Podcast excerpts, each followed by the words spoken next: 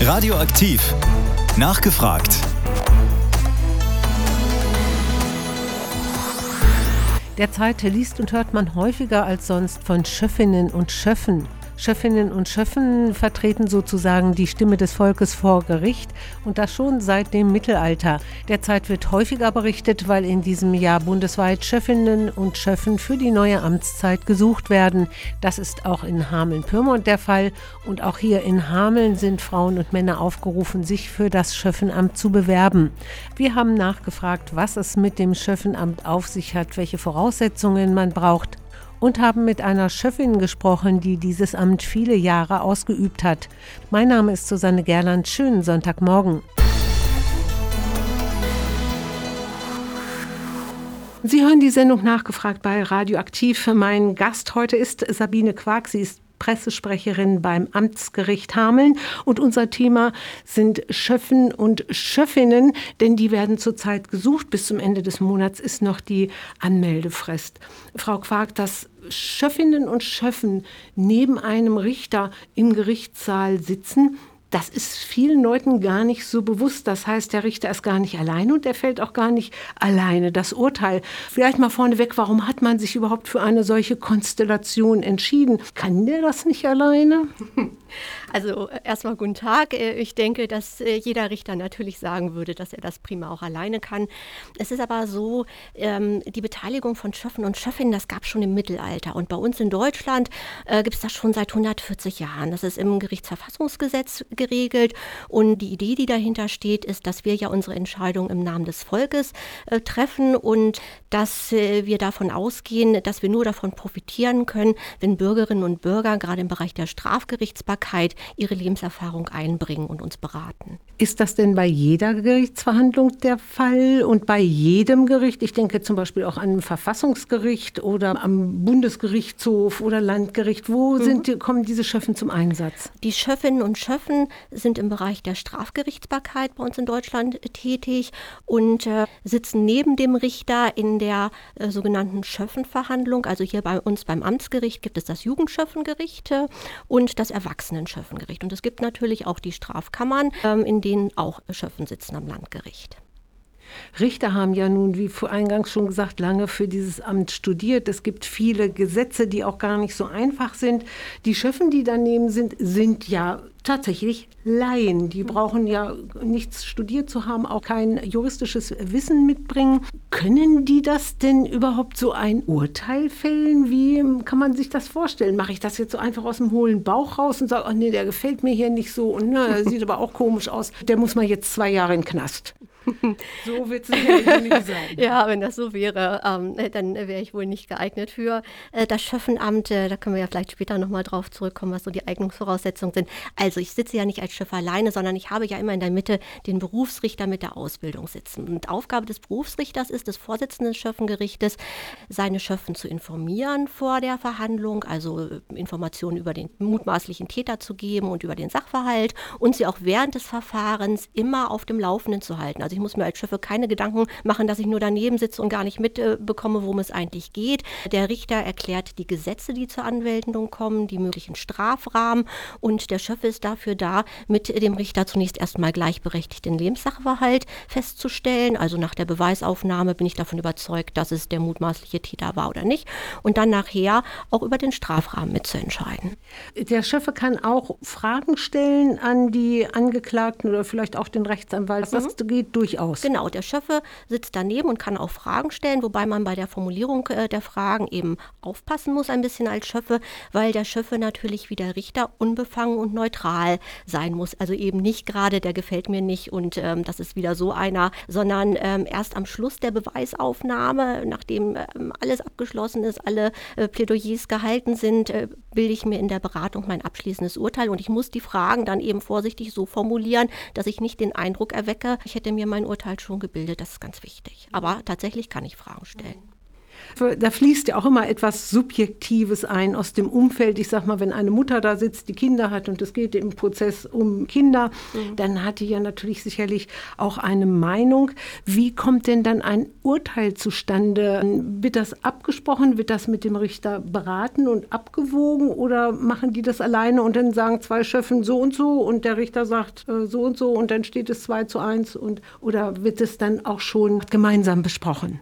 Also es gibt die sogenannte Beratung und das ist das gemeinsame Gespräch. Ne? Dann wird der Lebenssachverhalt nochmal durchgesprochen, dann wird gesprochen, äh, was man der Entscheidung zugrunde legen will, dann äh, stellt der Richter die Gesetze vor und dann wird ja so lange beraten, bis dann letztlich abgestimmt wird. Aber in der Tat, man versucht natürlich, sich zu verständigen, das wird häufig klappen, aber falls man sich nicht auf ein Urteil oder ein Strafmaß verständigen kann, wird durchaus auch abgestimmt. Und da hat jeder die gleiche Stimme.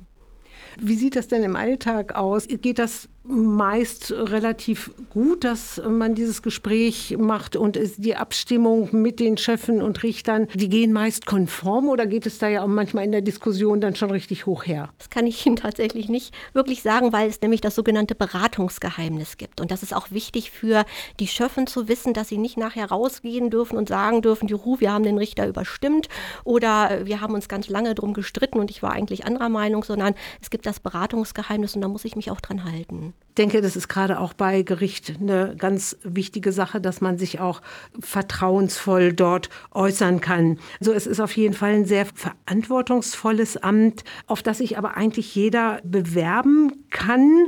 Bewerbungen selber, die gehen bei der Stadt ein. Da gibt es ein Formular, das kann man ausfüllen und dann zur Stadt senden. Ich will Chef werden. Wie ist denn das Auswahlverfahren? Also es ist so, dass die ähm, Gemeinden die entsprechenden Listen beim Amtsgericht einreichen und es dann im Herbst eine Richter, eine Schöffenwahl gibt, eine ehrenamtliche Richterwahl.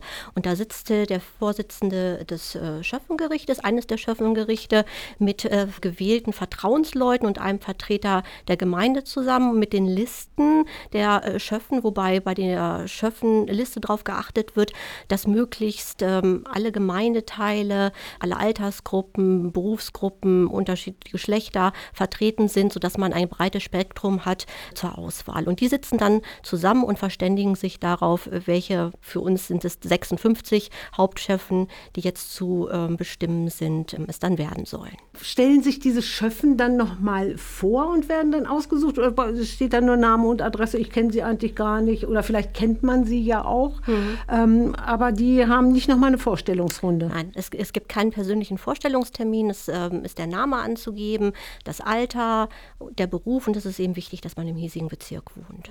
Ich habe ja jetzt ähm, im Vorfeld unseres Gesprächs auch viel gelesen. Ich habe auch gelesen, dass aus den rechtsgerichteten Gruppierungen versuchen, dieses Amt zu besetzen. Wird auch gar nicht so mal das Umfeld beleuchtet oder haben Sie auch solche Erfahrungen gemacht? Das kann ich jetzt so nicht bestätigen. Es ist äh, natürlich so, dass äh, zum Schöffen nur äh, bestimmt werden soll, wer mit beiden Füßen fest auf der, wie wir es so nennen, freiheitlich-demokratischen Grundordnung steht. Äh, verfassungstreu ist unabdingbare Voraussetzung und sollte sich, also wir machen keine polizeilichen Untersuchungen im Vorfeld von Schöffenbestimmungen, aber sollte sich ähm, das auch nur ansatzweise zeigen, wird er natürlich von der Schöffenliste gestrichen. Und dann gibt es Nachrücker. Wir haben immer die Hauptschöffen und dann gibt es Hilf- oder auch Ersatzschöffen ähm, und dann gibt es eben entsprechend Nachrücker. Aber habe ich so einen Fall, habe ich jetzt aus der Praxis mir nicht bekannt in der Vergangenheit. Radioaktiv. Nachgefragt. Sie hören die Sendung Nachgefragt bei Radioaktiv. Mein Gast heute ist Sabine Quark. Sie ist Pressesprecherin beim Amtsgericht Hameln. Und unser Thema sind Schöffen und Schöffinnen, denn die werden zurzeit gesucht. Bis zum Ende des Monats ist noch die Anmeldefrist. Frau Quark, dass Schöffinnen und Schöffen neben einem Richter im Gerichtssaal sitzen, das ist vielen Leuten gar nicht so bewusst. Das heißt, der Richter ist gar nicht alleine und er fällt auch gar nicht alleine das Urteil. Vielleicht mal vorneweg, warum hat man sich überhaupt für eine solche Konstellation entschieden? Kann der das nicht alleine? Also erstmal guten Tag. Äh, ich denke, dass äh, jeder Richter natürlich sagen würde, dass er das prima auch alleine kann. Es ist aber so, ähm, die Beteiligung von Schöffen und Schöffinnen, das gab es schon im Mittelalter. Und bei uns in Deutschland äh, gibt es das schon seit 140 Jahren. Das ist im Gerichtsverfassungsgesetz geregelt.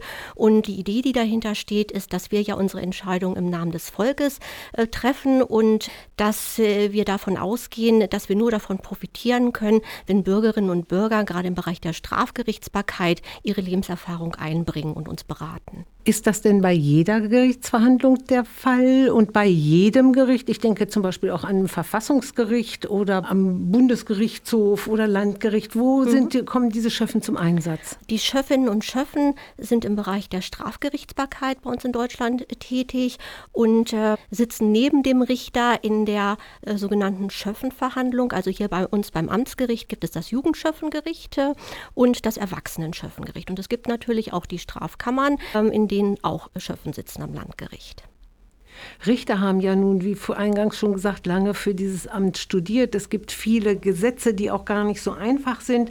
Die Schöffen, die daneben sind, sind ja tatsächlich Laien. Die brauchen ja nichts studiert zu haben, auch kein juristisches Wissen mitbringen. Können die das denn überhaupt so ein Urteil fällen? Wie kann man sich das vorstellen? Mache ich das jetzt so einfach aus dem hohlen Bauch raus und sage, oh nee, der gefällt mir hier nicht so und na, sieht aber auch komisch aus. Der muss mal jetzt zwei Jahre in den Knast.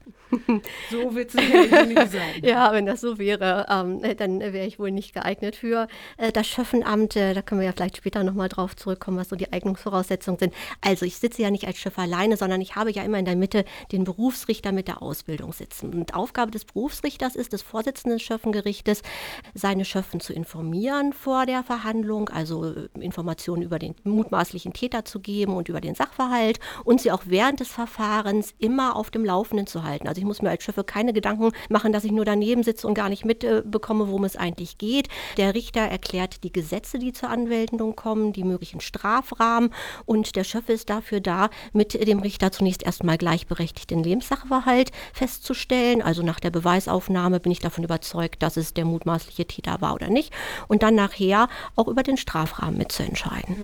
Der Schöffe kann auch Fragen stellen an die Angeklagten oder vielleicht auch den Rechtsanwalt. Das mhm. geht durchaus. Genau, der Schöffe sitzt daneben und kann auch Fragen stellen, wobei man bei der Formulierung äh, der Fragen eben aufpassen muss ein bisschen als Schöffe, weil der Schöffe natürlich wie der Richter unbefangen und neutral sein muss. Also eben nicht gerade, der gefällt mir nicht und ähm, das ist wieder so einer, sondern ähm, erst am Schluss der Beweisaufnahme, nachdem ähm, alles abgeschlossen ist, alle äh, Plädoyers gehalten sind, äh, bilde ich mir in der Beratung mein abschließendes Urteil und ich muss die Fragen dann eben vorsichtig so formulieren, dass ich nicht den Eindruck erwecke, ich hätte mir mein Urteil schon gebildet. Das ist ganz wichtig. Aber tatsächlich kann ich Fragen stellen.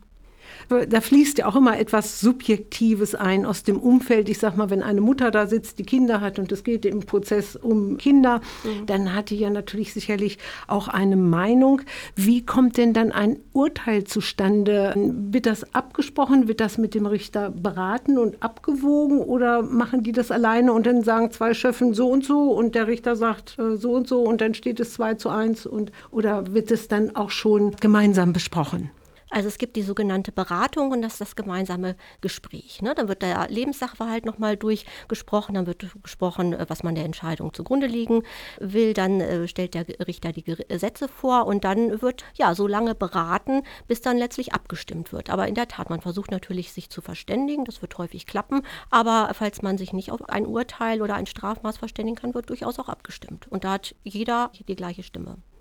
Wie sieht das denn im Alltag aus? Geht das meist relativ gut, dass man dieses Gespräch macht und die Abstimmung mit den Chefen und Richtern, die gehen meist konform oder geht es da ja auch manchmal in der Diskussion dann schon richtig hoch her? Das kann ich Ihnen tatsächlich nicht wirklich sagen, weil es nämlich das sogenannte Beratungsgeheimnis gibt. Und das ist auch wichtig für die Schöffen zu wissen, dass sie nicht nachher rausgehen dürfen und sagen dürfen, juhu, wir haben den Richter überstimmt oder wir haben uns ganz lange drum gestritten und ich war eigentlich anderer Meinung, sondern es gibt das Beratungsgeheimnis und da muss ich mich auch dran halten. Ich denke, das ist gerade auch bei Gericht eine ganz wichtige Sache, dass man sich auch vertrauensvoll dort äußern kann. So, es ist auf jeden Fall ein sehr verantwortungsvolles Amt, auf das sich aber eigentlich jeder bewerben kann.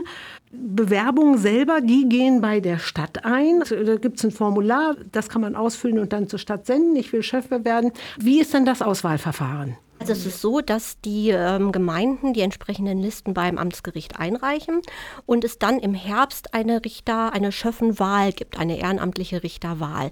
Und da sitzt äh, der Vorsitzende des äh, Schöffengerichtes, eines der Schöffengerichte, mit äh, gewählten Vertrauensleuten und einem Vertreter der Gemeinde zusammen mit den Listen der äh, Schöffen, wobei bei der Schöffenliste darauf geachtet wird, dass möglichst ähm, alle Gemeindeteile, alle Altersgruppen, Berufsgruppen, unterschiedliche Geschlechter vertreten sind, sodass man ein breites Spektrum hat zur Auswahl. Und die sitzen dann zusammen und verständigen sich darauf, welche, für uns sind es 56 Hauptchefen, die jetzt zu äh, bestimmen sind, ähm, es dann werden sollen. Stellen sich diese Schöffen dann nochmal vor und werden dann ausgesucht oder steht da nur Name und Adresse, ich kenne sie eigentlich gar nicht oder vielleicht kennt man sie ja auch, mhm. ähm, aber die haben nicht nochmal eine Vorstellungsrunde. Nein, es, es gibt keinen persönlichen Vorstellungstermin, es ähm, ist der Name anzugeben, das Alter, der Beruf und es ist eben wichtig, dass man im hiesigen Bezirk wohnt. Ich habe ja jetzt ähm, im Vorfeld unseres Gesprächs auch viel gelesen. Ich habe auch gelesen, dass aus den rechtsgerichteten Gruppierungen versuchen, dieses Amt zu besetzen.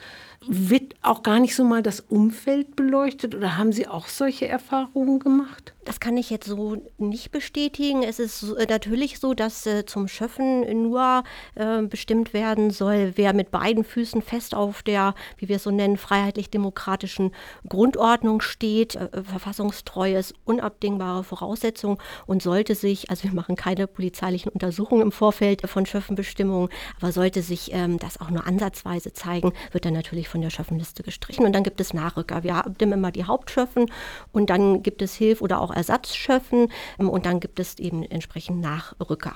Aber habe ich so einen Fall habe ich jetzt aus der Praxis mir nicht bekannt in der Vergangenheit. Sie hören die Sendung nachgefragt bei Radioaktiv. Mein Gast ist Sabine Quark. Sie ist Pressesprecherin beim Amtsgericht Hameln und unser Thema sind Schöffen und Schöffinnen, denn die werden zurzeit gesucht. Bis zum Ende des Monats ist noch die Anmeldefrist. Sie haben schon erwähnt, es gibt natürlich gewisse Voraussetzungen, die man mitbringen sollte. Man soll natürlich mit beiden Beinen auf der Erde stehen und man darf natürlich keinen Straftäter oder gerade ein genau. Strafverfahren genau. am Laufen haben. Ich denke aber auch, wenn ich mir vorstelle, dass ich mit in solchen Verhandlungen bin, dass es ja auch vielleicht hin und wieder eine seelische Belastung sein kann. Das heißt also, auch da sollte man stabil sein. Mhm. Es gibt aber auch Beratungsmöglichkeiten. Also es gibt Ansprechpartner am ähm, Gericht, aber auch vom Ministerium aus. Es gibt eine sehr schöne Broschüre vom äh, Ministerium auch. Da sind äh, bestimmte Ansprechpartner auch genannt. Also man kann sich dann auch beraten lassen, wenn man in so eine Situation kommt. Aber wichtig ist, ich sollte mich nur äh, bewerben, wenn ich auch gesund bin, also von meiner Gesundheit der Meinung bin, ich kann auch an diesen äh, Tagen äh, teilnehmen. Es ist schon eine Verpflichtung, die man dann auch hat. Es ist nicht so, ich bin dann Schöffe, ach und dann komme ich nicht, sondern das ist äh, eine Verbindlichkeit, die da erwartet wird. Und äh, wenn man sich seelisch nicht stabil fühlt, dann sollte man vielleicht davon absehen, sich zu bewerben. Und auch so ein gewisses Sitz-Stehvermögen sollte man mitbringen, denn es kann ja durchaus mal ein bisschen länger dauern, oder? Also ich habe gerade eben noch mal mit dem äh, Kollegen äh, Schöffengerichtsvorsitzenden gesprochen, der hat gesagt, also im Gegensatz zum Landgericht werden bei uns üblicherweise an dem Schöffentag dann auch die Sachen erledigt. Es kann schon mal einen Fortsetzungstermin geben, aber anders als am Landgericht, wo man manchmal über Wochen und Monate, mehrere Tage die Woche sitzt, ist das bei uns eigentlich mit ein, zwei Tagen häufig dann auch erledigt. Auf wie viele Termine muss ich denn ein Schöffe oder eine Schöffin einstellen? Also ich hatte es ja vorhin schon gesagt, wir wählen 56 Hauptschöffen ähm, und es ist so, wir haben, jetzt muss ich mal überlegen, sieben Schöffengerichte und jedem Schöffengericht werden acht Schöffen zugeordnet, also vier Schöffen-Pärchen, ne? sind ja immer zwei.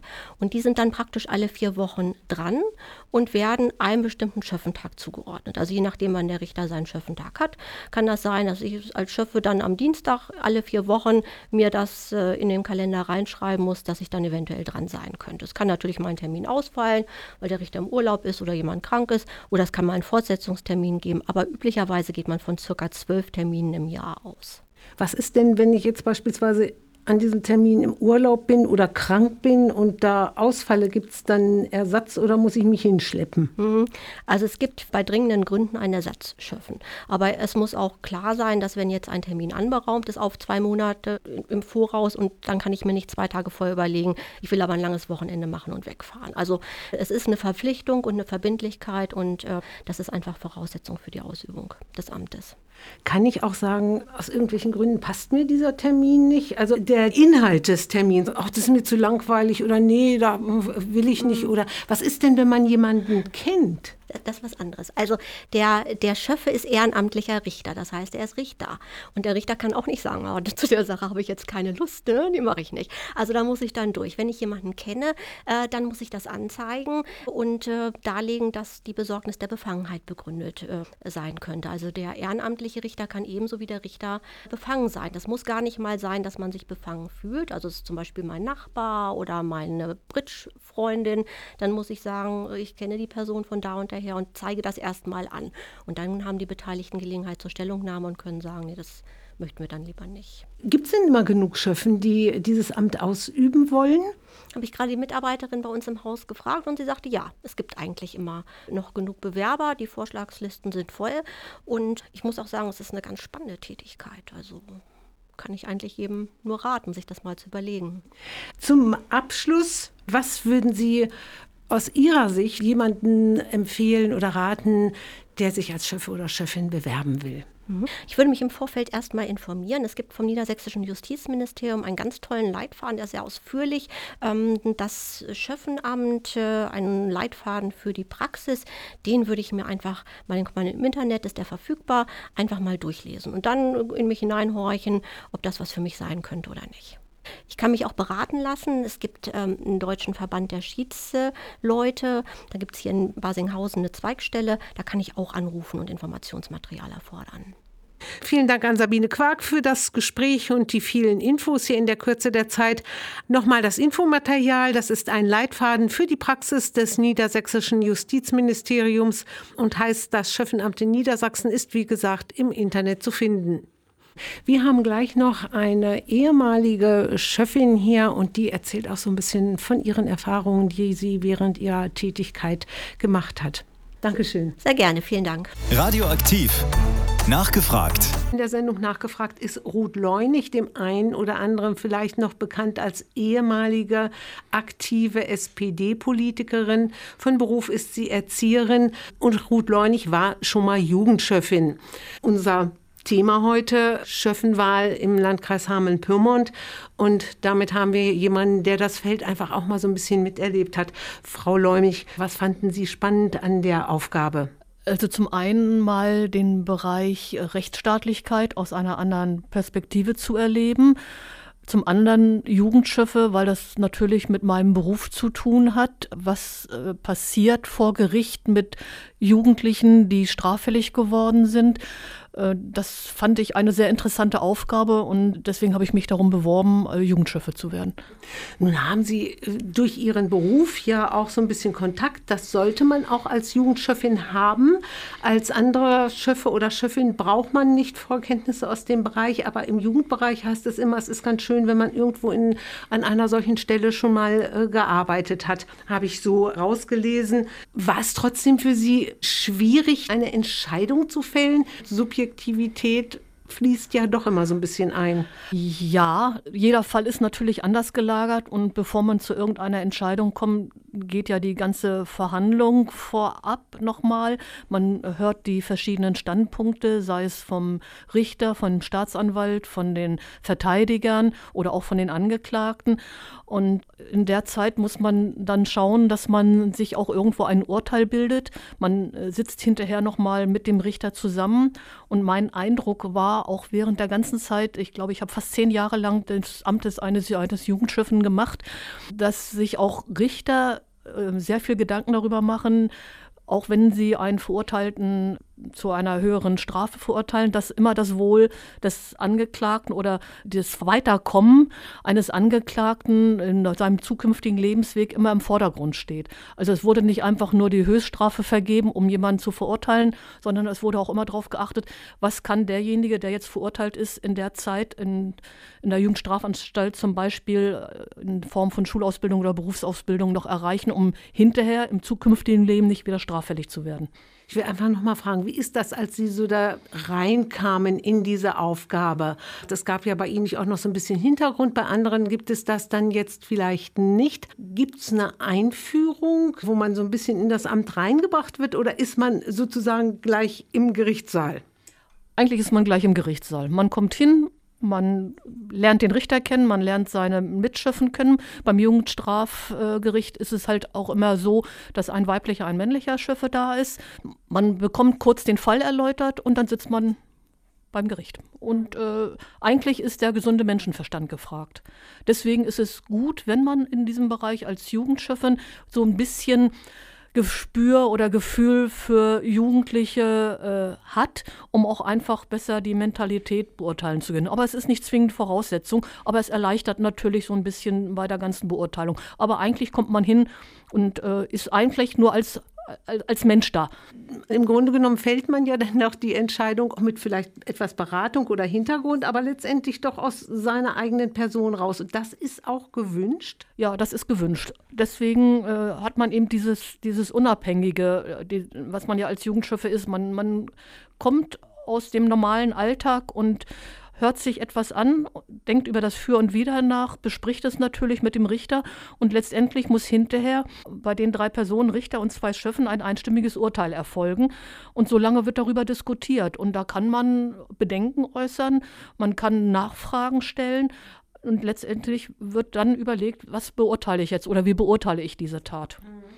Also es, es muss ein Konsens gefunden werden. Es muss ein Konsens gefunden werden, mit dem alle drei dann leben können. Also überstimmen geht nicht, nicht zwei zu eins oder so, sondern es wird so lange diskutiert, nochmal drüber beraten, bis ein Konsens gefunden wird ist ja, ist ja auch, glaube ich, von vielen die Frage, kann ich das überhaupt? Äh, Traue ich mir das zu? Das heißt, man muss jetzt nicht allein ein Urteil fällen, sondern man findet in diesem Gespräch und in diesem Austausch vor der Urteilsverkündung dann natürlich auch wieder Halt und vielleicht verschiedene Positionen nochmal mit erläutern. Ja, auf jeden Fall. Das ist ja auch ganz wichtig der Richter als äh, erfahrene Person äh, gibt natürlich auch Hilfestellung und begründet auch seinen Vorschlag, den er macht. Und man kann dann darüber nochmal diskutieren. Ja, okay, finde ich in Ordnung. Es geht dann oft darum, können die Jugendlichen, wenn ich jetzt eine etwas höhere Strafe nehme, dann können die äh, Schulabschluss machen oder sie können mit einer Berufsausbildung anfangen, damit der Lebensweg hinterher besser planbar ist und nicht wieder die nächste Straftat erfolgt.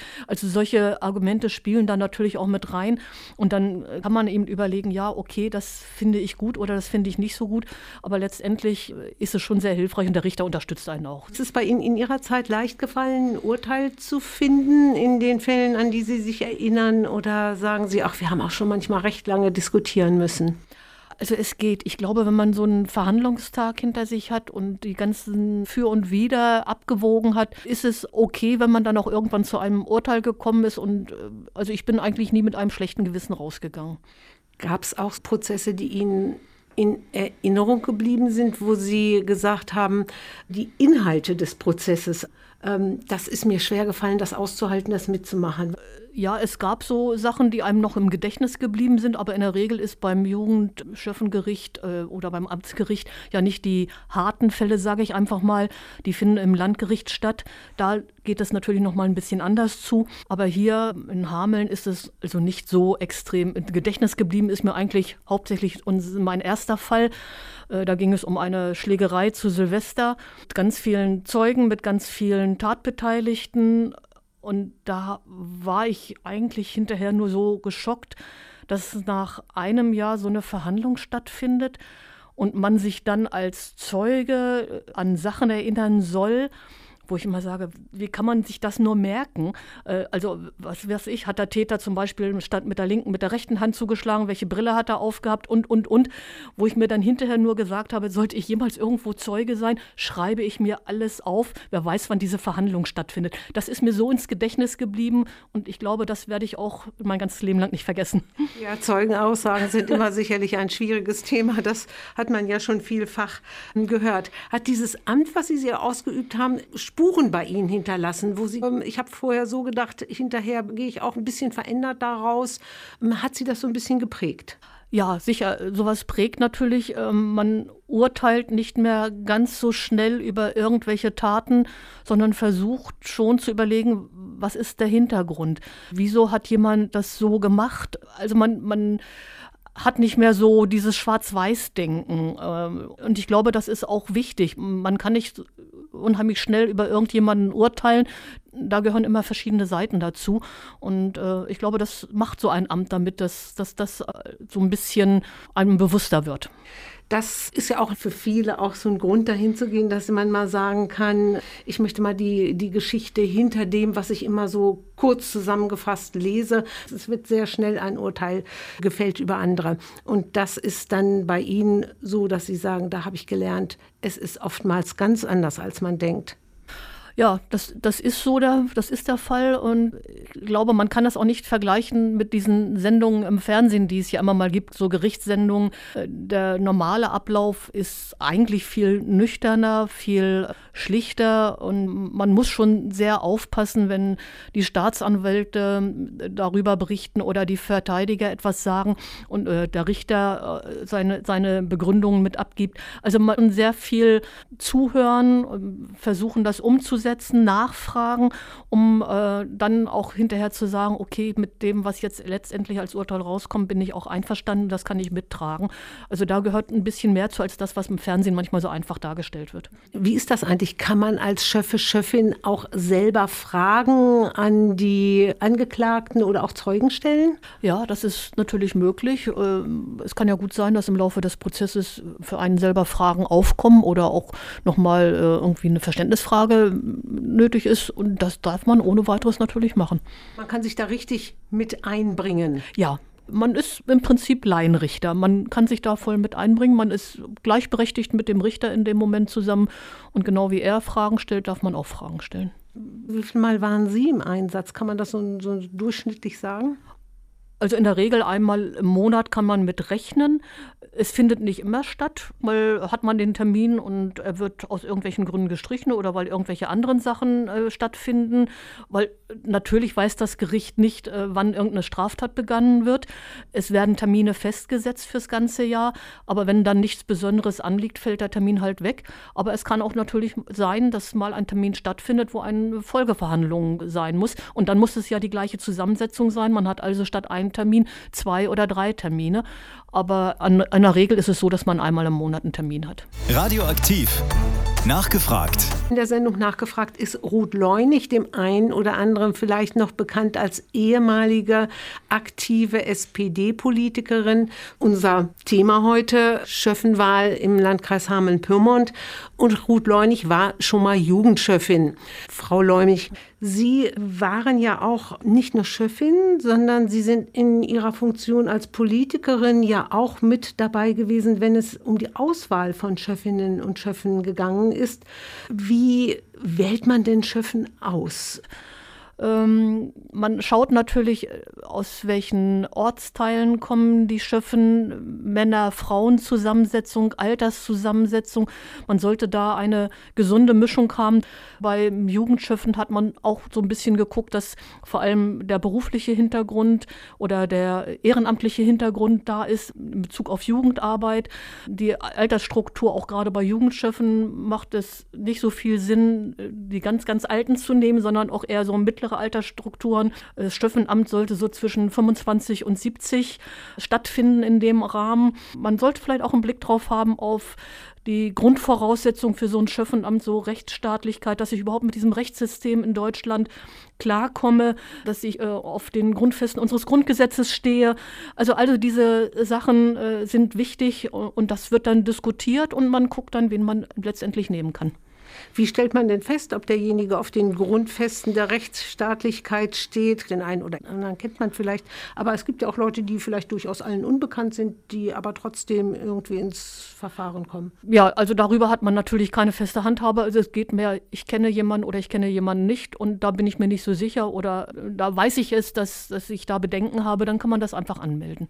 Ich habe äh, viel gelesen jetzt in letzter Zeit auch über das Schöffenamt, auch viel gehört, weil es ist ja gerade noch die Bewerbungsfrist, die ist ja bundesweit und geht bis zum 31.03. Ich glaube, für Jugendschöffen ist sie noch sogar etwas länger und das heißt also, es berichten auch viele Medien, es steht auch immer mal wieder was in der Zeitung und ich habe vermehrt gehört und gelesen, dass verstärkt Menschen aus eher rechtsgerichteten Gruppierungen sich für das Amt bewerben und versuchen da reinzukommen. Haben Sie sowas auch schon mal gemerkt in Ihrer Zeit?